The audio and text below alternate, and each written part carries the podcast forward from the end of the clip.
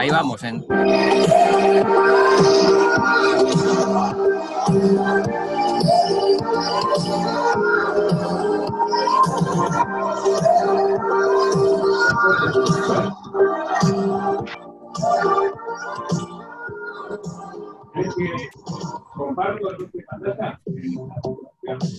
Hola, hola, hola, ¿qué tal? Muy buenas tardes. Bienvenidos a otro programa de Teams Sports, Radio y TV, el programa del Comité Olímpico de El Salvador. ¿Qué tal? Muy buenas tardes. Hola, Evita Linares, ¿cómo te va? Hola, Claudio, buenas tardes. Gracias, muy bien. En este 25 de noviembre, Día de la No Violencia contra la Mujer, un saludo a todas las personas que nos ven y que nos escuchan y también un pésame por el fallecimiento del señor argentino Diego Armando Maradona, que ahí te vimos en una fotografía bien malicioso, Claudio. ¿Cómo, cómo? Perdón. Ahí te vimos en una fotografía en Twitter con el señor Diego Armando Maradona. Sí, bueno. cuando una vez que intenté, bueno, en el aeropuerto de Buenos Aires, abordarlo Sí, así que ahí te vimos. Bueno, y nosotros también desde el Comité Olímpico agradecer siempre a nuestros aliados incondicionales, Farmacia San Nicolás, Laboratorios Suizos, Aves y CISA, la aseguradora del TINESA. ¿Qué tal, Aldito? Buenas tardes. Hola, Eva, todo bien, gracias. ¿Usted cómo está? Bien aquí, este, viendo todas esas noticias del fútbol, así que me estoy acordando de ustedes dos. Ojo que nuestro invitado, nuestro invitado es muy futbolero, ¿eh? Muy futbolero. Así que ah, no te, Eva, no te tires en contra del fútbol porque... No he dicho nada en contra del fútbol, Claudio, por favor. Ya, no hay problema. Chico, ¿cómo estás? muy bien, muy bien. Champions, hay liga salvadoreña. Hay liga. Pero hoy, vamos, a vamos a hablar de fútbol, pero un poquito, sí. Sí, un poco de fútbol, pero sobre Porque todo... nuestro invitado sabe. Vamos a hablar de salto con pértiga, porque nuestro invitado es pertiguista, que fue medalla de oro en los Juegos Centroamericanos de Managua 2017, medalla de bronce en NACAC sub-18, sub-23 el año pasado. Además, está becado en la Universidad de Rice y está desde Houston el día de hoy. Hablamos de Natán Rivera. Hola Natán, ¿qué tal? Hola, muy bien, gusto estar aquí. Ya rato de, de estar viendo que el comité está viendo este programa y contento de estar compartiendo. Nunca me llamaban a mí y dice, pero estabas estudiando, por eso te dejamos para... eh, Natán tiene su, su, agenda bien ocupadita también. Sí, no, hay que, hay que meter las clases, importante. Entonces dijimos, bueno, cuando tenga un par de semanas libres, tranquilas, ahí lo, lo entrevistamos. Así que eh, hoy era el día. ¿eh? Llegó el día, ya que estamos. Bueno, pero ya vamos a hablar de deporte, ya vamos a hablar de fútbol también, eh, Natán, pero contanos, arranquemos con, con, la actualidad tuya. Estás en la Universidad de Rice, una de las más prestigiosas, de, por lo menos del estado de, Texas. Contanos un poco cómo te va en tu carrera. Pues bastante bien, gracias Estoy estudiando ingeniería mecánica con un, le llaman minor aquí, que es como un, un algo entre un diplomado y un, técnico de business y también de matemática aplicada. y de momento, pues todo bien, gracias a Dios, ya estoy en mi tercer año, terminando el, quinto semestre, gracias a Dios, y siempre entrenando, ¿verdad? Porque con la beca, ¿no? Sí, con la beca, con la beca que me dieron en 2018, gracias a Dios. ¿Y cómo es que se obtiene esa beca y de dónde sale esa pasión por las matemáticas? Eh, yo estuve en el programa Jóvenes Talento de la Universidad Nacional y me entré al programa cuando estaba en octavo grado, creo. Fue en 2014, creo. Y no, no, 2014 no. Fue en, bueno, 2014-2015.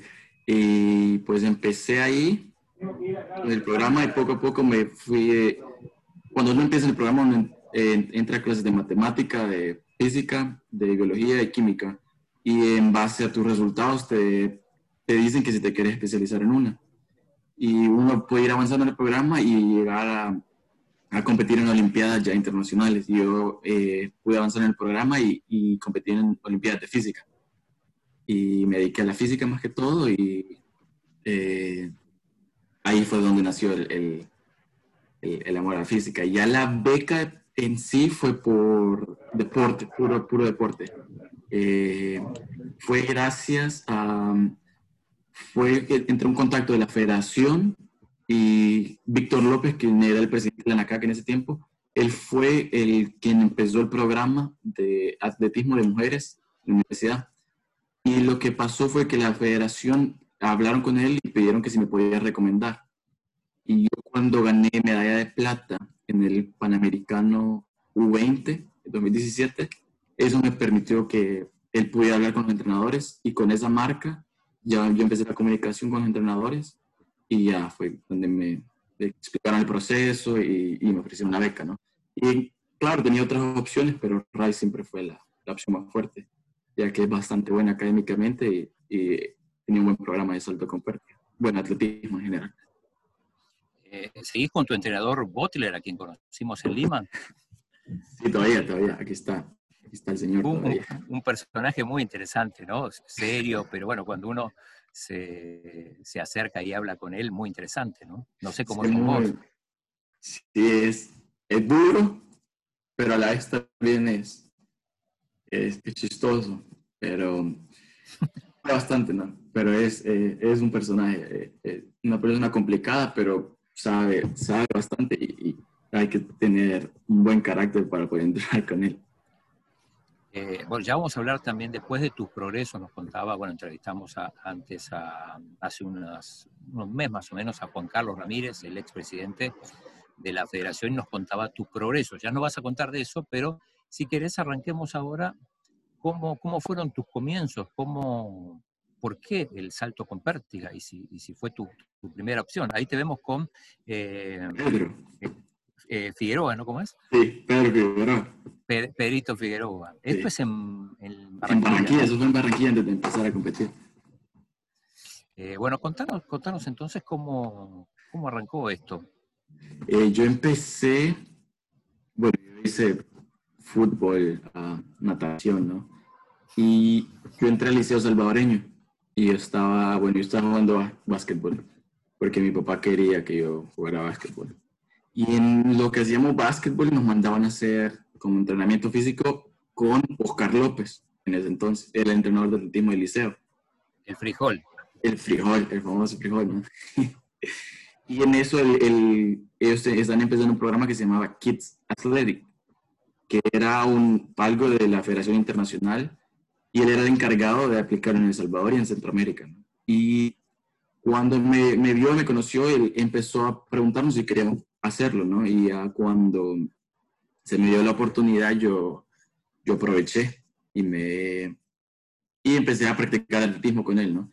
Y hice, viajé a Guatemala para lo que le llaman el codicadercito, sub 10. Y bueno, en ese momento ya yo, yo empezaba, ¿no? Ahí lo que empecé a hacer es correr, aprender las vallas, pero después me, bueno, en ese entonces hice pértiga de una manera bien, como un juego, se hacía como un juego, ¿no? Y me gustó, pero yo me salí del ya no continué en el liceo y pues me quedé jugando fútbol, ¿no? Eh, practicando otros deportes. Y ya en 2012 fue que el profe me volvió a contactar y me dijo que si quería hacer pértiga ya en serio, en el estadio, en el mágico, yo dije que le iba a dar el intento, ¿no? Y ya ahí ya me empecé a dedicar al full, al salto con pértiga, desde 2012. Y, y de los entrenadores, eh, el profe Oscar López, ¿cuántos más, o sea, con el profesor que tiene actualmente, cuántos ha tenido y, y usted qué considera que ha, ha, tomado de cada uno de ellos en su aprendizaje? De hecho, yo he sido de los que ha pasado por más entrenadores. Eh, lo que, el problema de Santo Coperti es que es bastante complejo, ¿no? Uno necesita tener garrochas y no, en el Salvador no se tenía mucho conocimiento ¿no? de la manera en cómo se tenía que entrenar y practicar, ¿no? Está, está, está, estaba en progreso, ¿no? Y claro, con todos los entrenadores, hasta cierto punto, eh, todavía estamos aprendiendo, ¿no? Eh, entonces yo empecé con el profe Oscar López y empezamos y ya llegué hasta con él hasta sub 18. mi primer, primer año de sub-18 y después me cambié de profesor. Me fui con, am, con un amigo que se llama Marlon Colorado. Con él estuve un par de meses. Y después de estar con él, eh, bueno, no, estando con, está, eh, después de estar con Marlon López, empecé a entrenar con los dos, con Oscar López y Marlon. Y en ese entonces fue donde pegué un, como, donde me fue mejor, donde ya empecé, se empezó a notar que yo, que yo iba a a dar resultados. Salté 4.55 en su 18. Y ya con eso, yo corté mi relación con Oscar López y me cambié de entrenador con, estaba entrenado con Roger Mansur y con Luis Aguirre en ese entonces.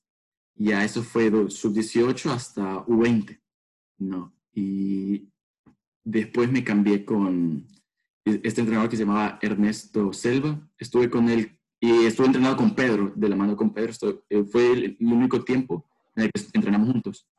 Eh, Pedro Figueroa. Con Pedro Figueroa. Entonces la mayoría del tiempo me la pasaba con Pedro y él me corregía. Eh, después, eso duró seis meses, un año quizá, a lo más un año. Eh, oro, oro y plata en los centroamericanos de, Sí. de Nicaragua, ¿no? Sí. Vos Ahí oro todavía no y Pedro juntos. Plata. Sí, Ajá. y después, ya mm, después de ese año, después de los Juegos Centroamericanos del Caribe, yo no pude, teníamos más competencias, que era el, el NACAC mayor y Iberoamericano, pero yo no me tenía que venir a la universidad ya, entonces no, ya, ya me cambié de entrenador, empecé con Butler y mi entrenador de, de condición física, se llama Jonathan Hill. Tenés entonces también un entrenador solo en lo físico, Sí, y Butler solo se encarga de, de la de, técnica, de lo técnico. Ajá. de lo técnico, sí. Eh, ¿Cuántas horas requiere más o menos una, una diaria, digo, un, un entrenamiento de un pertiguista? lo, lo, lo dividen, ¿no? Eh, hay días que tenemos dobles entrenos, pero por ejemplo, mi día más pesado sería el martes. Entrar en la mañana, que es una sesión de pesas, una, una hora, una hora y media, y después en la tarde tenemos una sesión de técnica que dura una hora, hora y media, y después toca otra sesión física y dura otra hora, alrededor de tres horas. Es un día pesado. Después podrías tener un día de, de una hora, que es como el día de descanso, y en promedio serían dos, tres horas. Natán, y respecto a los, como a las cualidades físicas y a las cualidades psicológicas que debe tener un pertiguista, ¿qué nos puede decir? Psicológicamente, Pedro le gustaba decir, eh, porque yo aprendí mucho de Pedro, ¿no? Él fue el que tenía nacional antes que yo, y siempre yo, yo siempre miraba a Pedro, ¿no? Porque era el que saltaba más. más. Eh, él decía que había que ser loco para hacer salto con pértiga. Porque, bueno, en aquel entonces, cuando empezábamos, eh, la idea del salto con pértiga se tenía, ¿no? Pero, no, pero se aprendía muy a la fuerza, ¿no? Entonces la, la técnica no la habíamos aprendido tan bien. Entonces, pa- por ejemplo, pasaba mucho que por no saberlo bien, la gente no caía en el colchón. O sea, habían accidentes, ¿no? Entonces, en ese tiempo, los que lograban sobresalir eran la gente que logra superar ese miedo, ¿no? De, de seguir avanzando obstante a- al, al problema, ¿no? De, de poder doblar la pérdida y llegar al colchón y no golpearse, ¿no? Y pasaron mucha gente que, que siguió, pero la cualidad más importante creo que es el, el- esa perseverancia y el, esa frialdad mental, ¿no? De no, no asustarse, no tenerle miedo al, al, al salto. Porque si ya una vez caes de cuatro metros y caes en el suelo, no, no se siente bien. Claro. Te da miedo, ¿no? Sí, hay momentos que la gente deja de saltar por, por miedo, simplemente por miedo, el, el- esa, ese miedo a, a golpearse.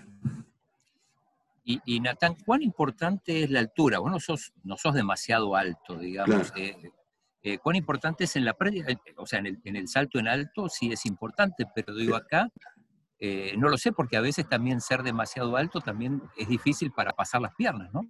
Eh, la altura, de hecho, eh, antes del año 2005, 2010, se considera, no, bueno, antes de los años 2000, se consideraba algo muy importante porque era, se tenía la idea del, de- del atleta como alguien alto y fuerte, ¿no? Y también el salto con pérdida, cuando uno es más alto, el despegue se acerca más al cajetín, entonces uno tiene, puede usar pérdidas más grandes. Pero el que tuvo el récord del mundo desde 2014 a 2021, él medía 1,75, bueno, lo mismo que yo, el francés. Y se empezó a dar este cambio, ¿no? Donde gente que no era muy alta empezaba a saltar muy bien y la gente se pregun- preguntaba por qué y viene del, del hecho que el salto pérdida es una combinación entre atletismo y gimnasia. La gente tiene que ser muy ágil en el aire, ¿no? Entonces, ser, ah, no ser alto puede ser una ventaja en el aire y generalmente la gente que no es muy alta también es muy rápida, puede ser muy frecuente. Y se vuelve un balance, ¿no? Si alguien es alto, tiene que ser rápido, pero quizá pierde velocidad en el aire, ¿no? Agilidad en el aire. Y al final uno trabaja en base a las cualidades. Y eso es lo bonito del deporte, del salto con porque hay gente que es muy alta y hay gente que no es muy alta y tiene el récord del mundo. De hecho, el que acaba de romper el récord del mundo no es tan alto, mide un 81, ¿Y vos cuánto medís? 1,76. Ajá. Y- Sos un centímetro más alto del que tenía el No, el- creo que el que tiene el, el- el francés medía 1,77. De hecho. Ajá, Eh, bueno. Pero había mucha gente que, que, por ejemplo, el hermano del francés mide 1,68 y salta a 5,85, por ejemplo. Que al final eh, da la idea, ¿no? Pero hay mucha gente que, por ejemplo, en Europa, que la gente es muy alta, ¿no? En países nórdicos del de, del este de Europa, la gente es muy alta, ¿no? 1,90 y son partidistas. Eh, eh, la manera en la que salta se nota que es diferente, ¿no? y cada quien se basa en, en eso, ¿no? En tu capacidad física. Generalmente la gente que es muy alta no es tan rápida en la carrera. Y Esta foto es en el Y ataque. usted, ok, Oh, esta foto es el Panamericano U20, fue en 2017. Ese fue una medalla de plata. Fue, esa de hecho fue la, la competencia que me permitió la beca. Evita, Eh, sí, gracias Claudio. Natán, ¿y usted ve videos de, de otros competidores TikTok. con su- para, digamos, eh, ver las técnicas o cua- cuando hace las competencias, si usted mismo se toma videos y hace sus propios, hacen evaluaciones con su entrenador? Sí, eh, de hecho, bueno, este deporte se le, se le dedica bastante tiempo al estudio, ¿no? De, ver la manera en cómo otros saltan, ¿no? Mi entrenador, por ejemplo, tiene carpetas, archivos gigantes de, gente saltando, por ejemplo, de 1960, desde que la gente saltaba con pérdida de metal. Entonces, uno estudia todo ese proceso histórico, ¿no? Y ahora lo que hacemos es cuando yo salto, me graban y podemos ver cada detalle, ¿no? Y corregir en base al video. Y yo lo que hago es, bueno, antes de venir a Rise, yo miraba mucho video en, en YouTube. Eso me ayudó mucho a aprender lo del deporte, ¿no? Ah, miraba mucho el francés, porque siempre, siempre pues, no yo no voy a ser tan alto. Eh, si tengo que estar como alguien, tiene que ser más parecido a él, porque no voy a saltar con mide 90. Y, y claro, eso me ayudó mucho. Y ahora mi entrenador me manda muchos videos para analizar y analizar y analizar. Y poder poner Y se en enoja, se enoja Butler cuando ve los videos y ve algún movimiento que no, que no va. Sí. Se enoja. Sí. Si te están corriendo en competencia, es enojada. Bastante, ¿no? ¿Qué le dice? Me dijo, ¿Por qué se ríe? No me lo no me lo quiero imaginar enojado a Butler oh, sí, enojado. Eh, me dice que, dando indicaciones. que me dijo que si por alguna vez en mi vida le, le hiciera caso, tal vez saltara alto. Por ahí tenemos pues- una foto después de, con, de Nathan con Butler. Ahí algo Sí, ya, ya, la- ya, ya la vamos a- es, es bastante fuerte, ¿no? Pero, eh, bueno, yo como le digo a la gente de acá, hay mucha gente que, que, que le cuesta trabajar con él, ¿no? Porque él es una persona de carácter fuerte, ¿no? Y te va a decir las, te va a decir las cosas como son, ¿no? ¿Es mejor eso? no? gente que- ¿Ah? ¿Es mejor eso o no? Depende de qué, carácter tengas, pero sí. sí es ¿Y el suyo? ¿Usted cómo se define con su carácter? Lo que pasó es que en El Salvador uno aprende por la mala también. Yo, por eso tuve varios entrenadores también. Eh, no, yo no era ningún santo. y claro, eso me ayudó a construir un carácter donde podía escuchar y podía, no obstante lo que te diga el entrenador, seguir trabajando, ¿no? Porque al final lo que querés es mejorar y, y aunque se calienten las cosas, uno tiene que estar concentrado, siempre. Ahí, está Butler en la, en la imagen. ahí se puede ver mi cara. Esa es mi cara de, estoy diciendo, ay, ups, la regué. Mi error. Y me está, no me está regañando, solo me está explicando algo. Eso fue un Rice compitiendo. Eh, Nathan, ¿y cuando se molesta usted o cuando está como enojado o está muy alegre, cómo, cómo hace ese equilibrio en las competencias? Una competencia, eh, uno no se va a enojar tanto, porque uno llega con la mentalidad no a competir, ¿no? Eh, en la competencia, una competencia importante, no, eso no, te va a pasar, ¿no? Eh, pero hay competencias que aquí en Estados Unidos se, dan muchas competencias donde son como preparativos, ¿no? Ya me ha pasado que se calienta la cosa que eh, Coach Boulder se enojó conmigo, yo también estoy como, ya, por favor, déjeme gritar, ¿no? Pero en ese momento, cuando eso pasa, eh, uno regresa al, al, inicio, ¿no? De todo.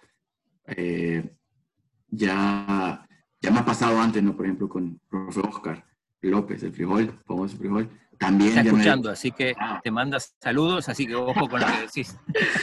también, yo, yo, de hecho, el, eh, mi carácter se, desarrolló gracias, cuando, gracias a él, ¿no? Cuando estuve con él, y si se calentaba la cosa, era escuchar, callado y a trabajar, ¿no? Porque al final, si yo me caliento, pierdo la concentración. Y en el salto compartida, si me desconcentro, me escapo a matar, ¿no? No, no, logro saltar. Entonces, si se calientan las cosas, lo que uno aprende es estar tranquilo y simplemente ser objetivo y pensar qué es lo que se, se va a hacer, ¿no? Eh, qué es lo que tengo que corregir, porque al final el que está viendo las cosas por afuera es el entrenador. Y el que me va a decir qué es lo que se tiene que hacer es el entrenador. Yo, no, yo lo puedo sentir, pero no lo puedo ver todo. Entonces tengo que escucharlo y, calmarme. ¿no? Pero como le digo, una competencia importante, eh, ya se trabajó todo lo que se, tiene que se, tiene que trabajar y son detallitos los que se corrigen. Entonces no, eh, no pasa eso, se, está bien concentrado. Eh, Eva creo que tiene saludos. solo esta, este es el uniforme uno de los uniformes de Rice, el uniforme de calor. Ah, bueno, aquí en Estados Unidos lo que se hace bastante es no un uniforme determinado, sino lo que te dan es, por ejemplo, tres suéteres, eh, dos pants para el, para el año y un montón de licras, camisas, shorts.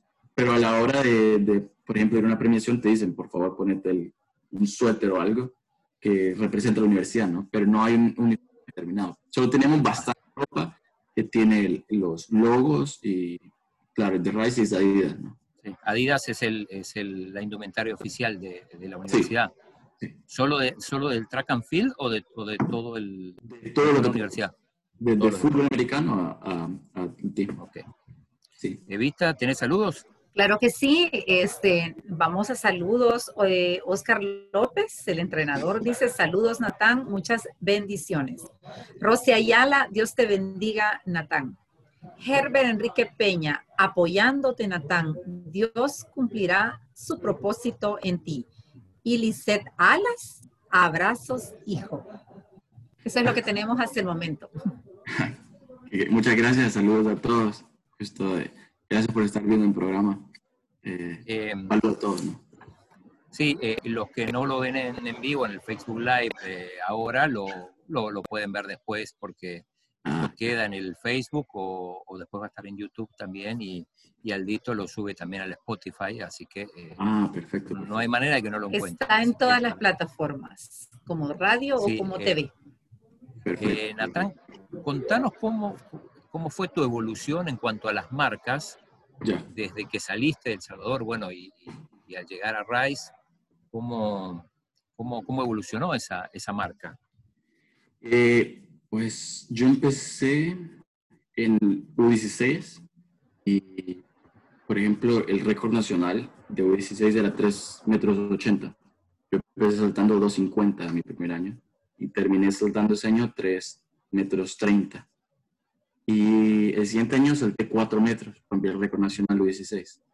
El siguiente año salté 4.55 y de poco a poco seguí evolucionando hasta llegar a U20. Bueno, en todo ese tiempo ya había roto los récords U16, U18 y U20 en U18. Eh, y en U20, que fue en el Panamericano, yo salté 5 metros 10. Ya. Eso fue en 2017. Yo estoy en mi proceso de llegar a Rice en 2018. Y en 2018 competí solo cuatro veces porque me tenía que regresar. Ese año no, volví a saltar 5-10, pero ya no, ya no seguí compitiendo. El siguiente año, en 2019, que empecé a trabajar con Butler, empecé en la temporada indoor, hice 5 metros 20 y en outdoor hice 5 metros 35. Y ya me seguía manteniendo en 5.30, 5.25, planeando ¿no? llegar a 5.50. Y pues en eso me quedaba en 5.35 y este año, que fue 2020, no se pudo competir para nada claro, por el COVID.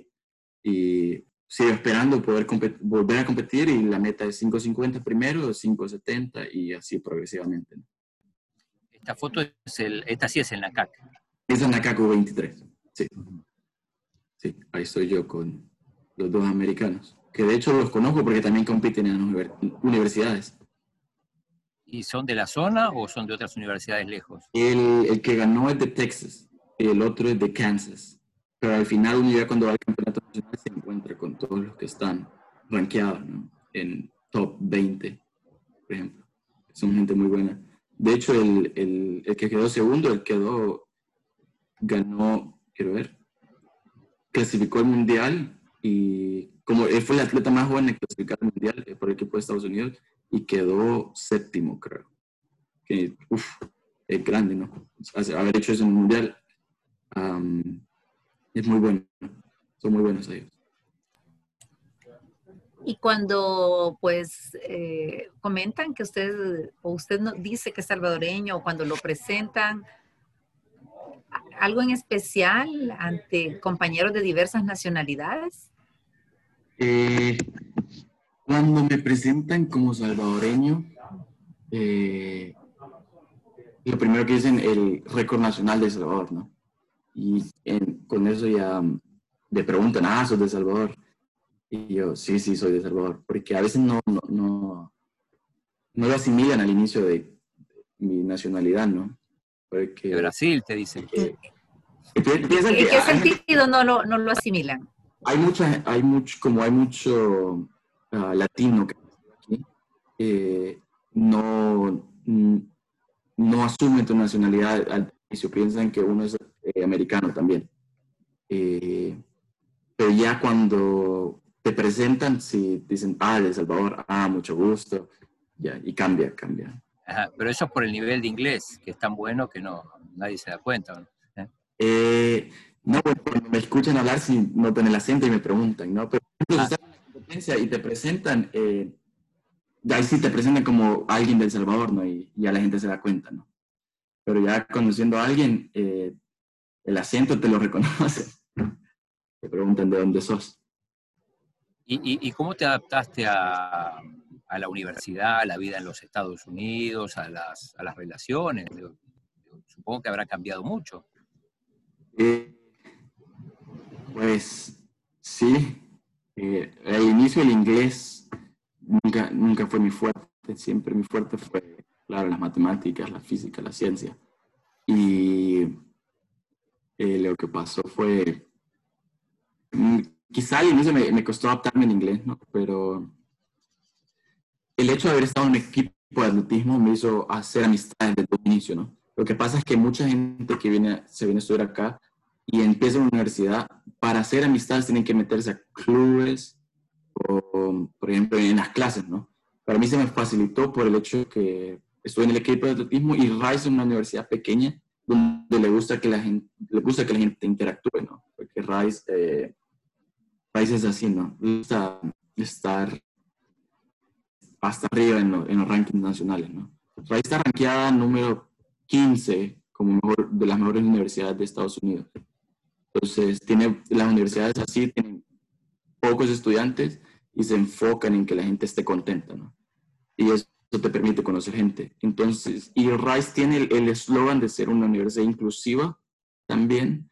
Entonces, todo el mundo es bastante amistoso y, y te dan la bienvenida, ¿no? Pero el impacto cultural, el cambio cultural fue bastante fuerte porque no, no me esperaba eso. Eh, en El Salvador es muy diferente, ¿no? Una cultura conservativa, aquí una cultura muy liberal. también, eh, bueno, quizá eso, y también que es un lugar muy diverso, ¿no? Hay gente que de todos los países. Y mi grupo de amigos, de hecho, fue estudiantes internacionales y que no sé por qué, pero me, me llevé mejor con ellos. Sí. en una ciudad tan complicada como, como Houston para movilizarte, ¿cómo haces? ¿Tenés carro? Bueno, de hecho yo paso la mayoría del tiempo en la universidad. ¿no? Ah, ok. Sí, creo que se desconectó, se desconectó Natán. Sí, se desconectó. Esperemos que se conecte para que, bueno, siga conversando con nosotros y nos brinde todos sus detalles. de verdad que es un, triunfo de él ¿eh? el, obtener esa beca, ¿verdad? Y llevar el estudio y el deporte a la par. Ahí volvió, se quedó sin batería el, celular o algo. Me quedé sin batería en la computadora. Dios mío. Pero aquí estamos de nuevo. Pero aquí estoy, aquí estoy ya. Eh, Natán, eh, ¿y hay otros salvadoreños que, han no nos estado... Contó, no nos contó cómo se moviliza. Ah, sí, sí, sí, pues le preguntamos, ¿cómo se moviliza? Eh, pues me... De hecho, yo no salgo tanto. De hecho, me voy a conectar desde la computadora para que se, me facilite. Me voy a salir del teléfono y me conecto con la computadora. Me disculpo. Dale, dale. Tranquilo, tranquilo. Mientras Eva prepara la pregunta, mientras tanto, Mientras tanto, sí. está algo que se me pasó a mencionar que es Natán también, que fue nombrado recientemente miembro de la Comisión de Atletas de NACAC. Sí, estoy. Ah, Excelente dato, Aldito. Ya le vamos a consultar a, Natán. Bueno, ¿cómo se moviliza? Era la que, no casi no, no sale, entonces pasa más. la, la, mayoría del tiempo me la paso en la universidad porque no paso ocupado. Por ejemplo, mi primer año yo entrenaba a las 7 de la mañana o 6 y media, entrenaba de 7 a 8 y media, por ejemplo, y tenía clases a las 9, clases de 9 a 12, y después tenía un tiempo libre hasta las 2 porque tenía entreno a las 2 y media. Terminaba mi entreno a las 5 y tenía laboratorios lunes y miércoles, de, por ejemplo, de 7 a 10 de la noche. Entonces, no tenía que, me tenía que quedar aquí todo el día, ¿no? Y los fines de semana también hay, la universidad provee de buses, ¿no? Que te llevan a, se, llama Rice Bridge, que es como una plaza donde hay muchos restaurantes. Y si uno quiere salir a comer, uno va ahí. Eh, y yo como en la universidad, tipo, la comida te la, dan, te, la dan aquí. Entonces nunca tuve ese problema. Ya ahora que estoy viviendo fuera del campus, para movilizarme a la universidad en bicicleta o, también hay transporte, siempre están los buses que te, que te dan el transporte, que son privados de la universidad, no solo estudiantes. Oh, y también tengo amigos que tienen carro y cualquier necesidad. Ahí está. Se comunican mis compañeros de, apartamento, ¿no? Sí. Eh, estas, estas son fotos ya en la universidad. Esas ya son fotos que ya en la universidad. Esa es mi ¿Se, puede preguntar, ¿Se puede preguntar quién es? O, Sí, es una amiga. Ella también es del equipo de atletismo. ¿De atletismo? ¿De qué nacionalidad? Eh, ella es mexicana, pero uh, nacida aquí. Eh, Houston. Sí, nacida de Houston, sí. De Natán, Ah, de padres mexicanos. Natán, la consulta que, que le quiero hacer es si hay otros salvadoreños que han estado en esa universidad. ¿Tiene usted conocimiento? ¿Y de qué eh, deportes? Mm, no haciendo deporte.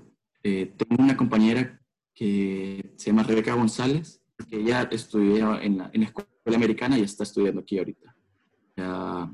Hay de otros salvadoreños, quizás solo hay ahorita. Mucha gente se va a TCU, que es una universidad en, otra universidad en Texas. Eh, y también hay gente en UT, que es University of Texas en Austin. Pero en Rice es un poquito más complicado que venga gente porque eh, no acepta mucha gente y, eh, bueno, sí, no acepta mucha gente, ¿no? Eh, y sí, solo de salvadoreños salvadoreños solo conozco una, que vino de Salvador. Y sí, somos amigos de todo, sí. Eh, creo que hay más fotos de la universidad, no sé si Aldito va a compartir alguna. También Aldo decía que eh, estás en la comisión. La comisión, de atletas. Eh, yo me pidieron, quería ser parte, ¿no? yo que sí, mandé mi currículum y me, me aceptaron hace mes y medio, creo, y ya ya soy parte ¿no? de, de, la universidad, de la, de la comisión, perdón. Eh, y están, hay de muy buen calibre en esa comisión. Está Shelly Fraser, que es la campeona, múltiple campeona mundial de velocidad. Claro. Muy buena, muy buena. Eh, la comisión lo, lo, que busca es pues, darle voz a los atletas, ¿no? Y creo que yo me represento por el área de Centroamérica, ¿no? Dándole ayudando a la gente y, también que la comunicación es en inglés. Y claro, yo, ya lo hablo bastante bien, ¿no? Y ya puedo desenvolverme en ese, en ese ambiente. No era tu fuerte, pero ya, ya evolucionaste también ahí. Y no hay de otra. Después de vivir dos años y medio de acá, ya tiene que, ¿no? Vamos a eh, otro bloque de saludos. Dale, dale, dale, Vista. José Barton, felicidades Natán por tu trabajo. Eugenia Segovia, te queremos mucho, bendiciones. También agradecemos a Senia Contreras, la ciclista que nos está viendo. Muchos saludos para ella. Saludos a todos, gracias. Saludos a Celia. Eh, Natán, te iba, eh, decías que bueno, que habías participado en Olimpiadas de Matemáticas o de, Física. de física, de física. De física, bueno. Eh, ya participaste en las Olimpiadas de Física, eh, soñás supongo también con unos Juegos Olímpicos, ya en, tu deporte o no. Siempre, esa, siempre ha sido la meta, ¿no? Eh, en el salto con pértiga se vuelve un poco más complicado. En pruebas de campo solo se aceptan 32 personas, los 32 mejores de diferentes países. En pruebas de pista se aceptan 42, creo, 46. Ah, entonces, eh, en base a eso se acepta gente, ¿no? Eh, pero claro, ese es el sueño. Si uno salta 580, creo que la marca, es muy alta, pero lo que busca ahora la Federación Internacional es para hacer el deporte, quieren hacer el deporte más vistoso, más popular, eh, quieren hacer clasificación por puntos. Entonces, entre más competencias tú hayas ganado, hayas competido, hayas eh, obtenido una posición, obtenés puntos, ¿no? Y ahora se va a clasificar en base a puntos. Pero claro, uno para obtener esos puntos tiene que andar en un rango cercano a la marca de los y juegos. Y viajar mucho, supongo, también eso implica... Sí, el problema es que la mayoría de los meets que tienen la mayoría de puntos son en Europa. Y eso es lo que en Europa. En Europa en Europa. Esos son los que tienen la mayor cantidad de puntos. Desgraciadamente aquí no, no dan, en Estados Unidos no dan tantos puntos. Es un, es un sistema nuevo, entonces no es, no es tan seguro el, el cómo lo van a manejar, pero, pero sí, eso, es lo que se está esperando, ¿no? A ver qué tal. Y el problema es que lo, lo que lo ha complicado más es que no hay competencias por el COVID. Ahorita los que compitieron solo fueron los que eh, quisieron competir en noviembre, pero los que están en Estados Unidos no compitieron. Los universitarios no han competido hasta el otro año, ya en enero. Primero eh, ¿Qué competencias son las que usted estaría a nivel universitario? La mayoría a nivel universitario, no, pero aquí siempre, por ejemplo, los atletas ya mayores americanos, ellos compiten en esa misma competencia. Son, se le llaman eh, abiertos, donde cualquiera puede competir y uno paga su inscripción. Entonces, al final uno compite, puedes ir a, a California, puedes ir a, a, Tennessee y competir con gente de todos lados. Y al final lo que uno busca es experiencia, experiencia para llegar a las competencias importantes. Y las competencias importantes son los campeonatos nacionales, las conferencias y esos. Esos son, esos son importantes, pero se compite bastante. Eh, Natán, contanos tu, tu, experiencia en Lima, que no fue muy buena, eh, supongo ah. bastante frustrante para, para, un atleta prepararse tanto y, y, bueno, que una lesión te, te impidió, o sea, te iba a decir impidió participar, pero sí lograste hacer un salto, creo, y, y, bueno, después ya, eh, aunque te recomendaron no saltar, no le hiciste caso a Butler y saltaste igual porque querías, supongo, pero contanos cómo fue, supongo que, que frustrante, ¿no? Sí, de hecho, fue bastante duro porque en El Salvador, cuando yo competía solo en El Salvador, eh, hacíamos cinco competencias al año, ¿no? A lo más, eh, creo que fue lo más que hice en un año. Eh, en cambio aquí hice ese año, 2019, hice 14 competencias. Ya los Juegos Panamericanos eran mi 14 o 15 competencia. Entonces, ya, mi, ya yo estaba bien, me sentía bien, pero el problema que tuve fue en, en Nacac. Eh, ¿Es México, Querétaro? ¿Dónde fue? fue en Querétaro, ya cuando obtuve la medalla, me, hice un mal despegue y el tobillo se me golpeó, ¿no? Y pues dijeron que me podía recuperar, me recuperé, ¿no? Y seguí, eh, volví a entrenar, estaba ya en Perú, ya estaba saltando ya me sentía bien decente, ¿no? Y eh, en el entreno fue donde me volvió a pasar. ya el, el, tobillo otra vez me, me, pasó factura. Y ya me habían dicho que ya, ya estaba morado y todo. Me dijeron que sí, estaba difícil competir, ¿no? Yo, yo, yo lo sabía, yo sabía, me, me asusté. Pero te animaste igual, aunque sea, voy a intentar. Eh, sí, ya, ya llegando a la competencia le dije, eh, estuvimos hablando con Butler ya, y ya se sentía, me sentía, sentía la tensión, ¿no? De, tenía que decidirnos si iba o no iba, ¿no? Y ah, en un momento ya dije, ¿sabe qué, coach? Le voy a dar, no, no voy a andar con, con, con cosas, voy a, vine aquí a competir le voy a dar, voy a hacer lo que pueda, ¿no? Y calentando, fue un calentamiento con dolor, ¿no? Y entonces yo dije, bueno, voy a tratar, voy a intentar pasar la primera altura. Eh, porque cuando salté en el video se puede ver que tengo una, eh, tenía una, una, una tobillera, porque yo me dolía tanto el pie que me, tenía que me tuve que amarrar el pie con tape y me puse una tobillera también para poder saltar.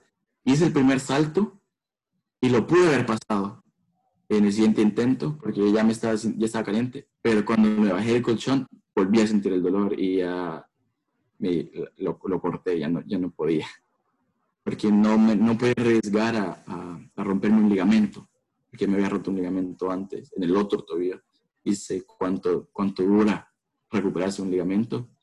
Y sé que igual eran mis primeros Juegos Panamericanos y voy a tener otros. Y ya en eso sí le puedo meter porque con mi marca, de hecho, no hubiera quedado en una mala posición. Bueno, yo esperaba, yo buscaba saltar 5.50 metros, ¿no? Y 5.50 fue quinto lugar. De hecho, entonces, bueno, ya. he estado cerca. Ya, ya espero cuando me toque, ¿no? Estar en ya mayor, con más experiencia, que sería en 2023, poder ya, ya pelear medalla y todo, ¿no? Eh, pero claro, sí, te duele, ¿no? Duele porque uno sabía, la, la mentalidad era los Juegos Panamericanos. Eh, llegas ahí, además. Llegas ahí y ves todo el evento y wow, hoy sí quiero competir la pista nueva. Metí con gente muy buena. Eh, estaba el campeón olímpico, Thiago. Él quedó tercero, creo. y el que ganó fue un americano y él, es, él fue la cuarta mejor marca del mundo ese año. ¿no? Estaba fuerte la competencia, estaba muy fuerte. Eh, y claro, yo, yo quería saltar, yo me moría por saltar bien y todo, pero me pasó fractura del tobillo en ese momento y muy contento que tuve un salto. Muy contento que tuve un salto, pero duele, ¿no? La experiencia, la, hubiera, sido, hubiera preferido que hubiera sido diferente, ¿no? Pero si vienen... Otro bloque de saludos, eh, la Federación Salvadoreña de Atletismo dice un saludo a nuestro estelar atleta Natán Rivera desde la Federación Salvadoreña de Atletismo, a seguir poniendo en alto nuestro país fuera de las fronteras. Y Antonio Rivera, orgulloso. papá. Mi papá. la operación. no tengo ahí a, la operación. Me imagino que Clemente lo o Gloria. No sé, saludos. Y a mi papá, saludos. papá. Saludos. Eh, bueno, Natán, llegó el momento de hablar de fútbol también. Dijimos que un rato de atletismo, pero también, eh, y yo contaba a través de la anécdota que eh, vos con Pablo Ibáñez jugaban ahí, sobre todo en el, en el comedor, cuando iban a almorzar o a cenar a ver quién sabía más de fútbol. Pero no recuerdo quién ganó. No, claro, y lo va a ganar a, Pablo. Ese muchacho no sabe nada. y, en, cuanto a equipos a nivel nacional, ¿a quién le va? Y a nivel internacional. A nivel nacional le voy al Águila. Está jugando el Águila ahora. Está jugando. Ya te, digo, ya te digo cómo va con el Jocoro. No, fue, en la noche, chino, contra el Metapan. Ah, perdón, sí, sí, sí. Ahora está jugando el FAS, es cierto. Que ya no lo he podido seguir tanto. Usted, de internacional, el Barça. Bueno, mi equipo de, de chiquito era el AC Milán. ¿no? Cuando estaba Kaká, Chechenko, todos esos equipos. Ese equipo fuerte que ganaron la Champions en 2017. Pero siempre le tuve cariño a Messi, entonces siempre apoyé al Barcelona por eso. No, cero, cero Real Madrid. Cero Ganó el Real Madrid hoy al Inter 2 a 0 en, la Champions. Eh, y entonces vos sabés más que Pablo. Pablo no sabe. Usted sabe más. Hay que, porque los dos, ¿Ah? los dos saben mucho, porque las preguntas no eran este, de qué color es la camisa del Real Madrid. Sé que eran, bien intensos en esas conversaciones. Evita, si te, te pasan el test a vos, no, bueno, sin comentarios, entonces. No le gusta perder a Pablo, entonces no, cuando le gane. y también recuerdo una, una, foto, una foto ahí en, haciendo crioterapia. Hay que ser valiente para meterse ahí en el hielo. Es que dijeron que solo había una que disponible en el momento, ¿no? Y yo no, es, me metí y al final dijeron, si quieren se meten juntos y fue como, ok, nos metemos, no importa. Y ahí estábamos molestando y todo, pero y después iban a foto y nos estaban molestando los dos. y Pedrito Figueroa nos estaba haciendo bullying. Le estaba haciendo bullying, bueno. Sí. Pero no, ahí siempre, siempre contentos. Eh, ¿Algo más, Evita? Sí, si nos dice cómo se visualiza él a nivel profesional y también a nivel deportivo. ¿Qué metas tiene planeadas? Ahorita, ya que voy a terminar mi carrera, mm, por el COVID, yo tengo un quinto año asegurado en la universidad, con beca y todo, ¿no? Y planeo hacer una maestría en ingeniería mecánica con negocios. Es un, un programa dual de MBA con, con máster profesional. Después de eso, ya planeo, no estoy seguro, entrar a la industria, ¿no? poder trabajar como ingeniero, ¿no? Entonces estoy decidiendo si entrar a, la industria de la robótica, de aeroespacial o de petróleo, ¿no? Que es bastante fuerte aquí en Houston. Eh, ¿Pensás quedarte a vivir en Houston? Todo depende, ¿no? Pero para estudiantes internacionales te dan un año de trabajo, pero para gente que estudia una carrera en ciencias, que le llaman te dan un año y medio de trabajo y tenés oportunidad tres aplicaciones a, visa de trabajo, entonces uno tiene asegurado un par de años trabajando aquí, ¿no? Eh, pero como profesional me, me, me, veo invirtiendo mi dinero en El Salvador, ¿no? Negocios propios en El Salvador, porque al final uno quiere ayudar al país, ¿no? Y deportivamente, mm, clasificar a Juegos Olímpicos y competir a nivel mundial. Eh, es la, la meta, ¿no? Juegos Panamericanos, poder ya llegar a la competencia y, pelear medallas, ¿no? Porque el atletismo a nivel panamericano es fuerte. El atletismo a nivel centroamericano y caribe también es fuerte, pero ya a nivel panamericano se vuelve una competencia de clase casi que mundial, ¿no? Eh, pero siempre dedicarse al deporte hasta, hasta donde se pueda, ¿no? Yo no me miro compitiendo eh, hasta los 30 años, pero sí buscar uno o dos ciclos olímpicos más. Y con eso ya dedicarme a mi carrera, porque también estudio ingeniería y me dedico a la física. Y claro, no, lo estoy pensando. Mi otra opción es hacer un doctorado, que me caen correos, me dicen que si quiero hacer un doctorado en, en X universidad y lo estoy pensando, pero eso toma tiempo también. ¿no? Un doctorado en ingeniería, lo estoy pensando. Porque todo eso, ir a la industria directamente después de un máster o hacer un doctorado. Y seguir compitiendo en todo eso, buscar la manera de competir, ¿no? Pero hasta 2024 tengo asegurado seguir entrenando y... Por la universidad. Sí. Eh, mira, una, una, una, duda que preguntamos a, no me acuerdo si, si, fue el presidente de la federación, que también era pertiguista, ¿no? Eh, ¿cómo, ¿Cómo se transportan las pértigas? Supongo que era un, un, dolor de cabeza, porque además recuerdo que en la, en la villa, creo que fue de Barranquilla, que eh, dormían en un pasillo. Que no, no se pueden ubicar en ningún lado. En los aviones debe ser un dolor de cabeza. Eh, es el problema más grande de, de, salto con pértiga. No todas las compañías aéreas las transportan, ¿no? Siempre hay un pero, no, no caben aquí y allá, y al final, y al, final siempre terminan, eh, terminan en el avión, ¿no? terminan en otro lugar, pero siempre hay, uno cuando llega al aeropuerto la lleva y pesan, tenés que, necesitas ayuda o la pones en una de esas carretillas que, que van en el aeropuerto y cuando vas llegando al, al, a dejar el equipaje, la gente se te queda viendo como, y eso va en el avión. Y uno como, sí, sí, aquí está, el, hemos pagado equipaje extra, aquí está, lo van a llevar, por favor. Y empiezan a hacer llamadas y hay que llamar a todos lados y se vuelve un, dolor de cabeza, ¿no? Y ya cuando las pérdidas llegan, el problema es que el bus es suficientemente grande para que quepan. Por ejemplo, en eventos grandes como el Panamericano ya se esperaban las pérdidas, entonces el, el bus ya sabía, ¿no?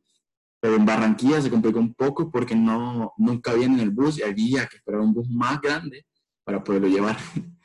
y después que en Barranquilla no, no nos podían decir dónde dejarlas, entonces las tuvimos que dar en un pasillo donde estábamos nosotros y ahí se quedaron. En la villa, sí, sí. No hay problema. Sí, y nunca las perdieron en el avión, nunca te perdieron una práctica. Sí, en, en Querétaro, de hecho, no llegaron. Tuvieron que llegar en otro vuelo. Eh, ya ese, ese fue el problema. Ya llegaron a otro vuelo y, no me llegaron a tiempo las pérdidas. Hasta el día de la competencia ya pude saltar con mis pérdidas. Pero sí, eso solo me pasa una vez, de hecho. Y, por eso es cuando uno hace salto con pérdida, el salto con pérdida lo dejan prácticamente al final de las competencias o con suficientemente, eh, suficiente tiempo para que si hay algún percance, eh, se, la gente pueda resolver, ¿no? Pero sí, no es lo mismo usar una pérdida prestada, supongo. No, pero, se puede, pero por ejemplo, eh, las pérdidas tienen eh, una denominación, ¿no? Que cada una tiene un peso específico, un, largo específico y un número de flex, que se llama, ¿no? Entonces, por ejemplo, si yo peso 180 libras, 170 libras, y voy, y voy a competir con alguien que pesa 200, eh, esa persona va a estar usando una pérdida mucho más grande de la que yo uso y mm, se me sería muy difícil usarla, ¿no? Pero una persona, por ejemplo, que pesa 150 y está usando una pérdida mucho más pequeña que la mía, yo no podría usarla, ¿no? Entonces ya yo no podría competir al mismo nivel. Entonces, es, si tenés suerte de encontrar una que es parecida a las medidas de tu garrocha, o, o ya no hay competencia, no. O si hay en el lugar. Okay. Bueno, te, te agradecemos, Natán. Saludos también de Renan Palma, eh, es, atleta Renan, ¿no? Eh, es atleta, sí, él es... Él, también estudió aquí en Texas, estudió en UT Arlington. Saludos, Renan. Saludos, Natancito, te dice. Si va a jugar sí, después. Bien en chiquito lo pone Natancito. Natancito. va a jugar Warzone, Call of Duty después. ¿Va a jugar golf? No, Call of Duty. Ah, ok. Call of Duty, ah. este, bueno, eh, Natán, te agradecemos mucho. Entonces se viene una semana de estudios, la, que viene.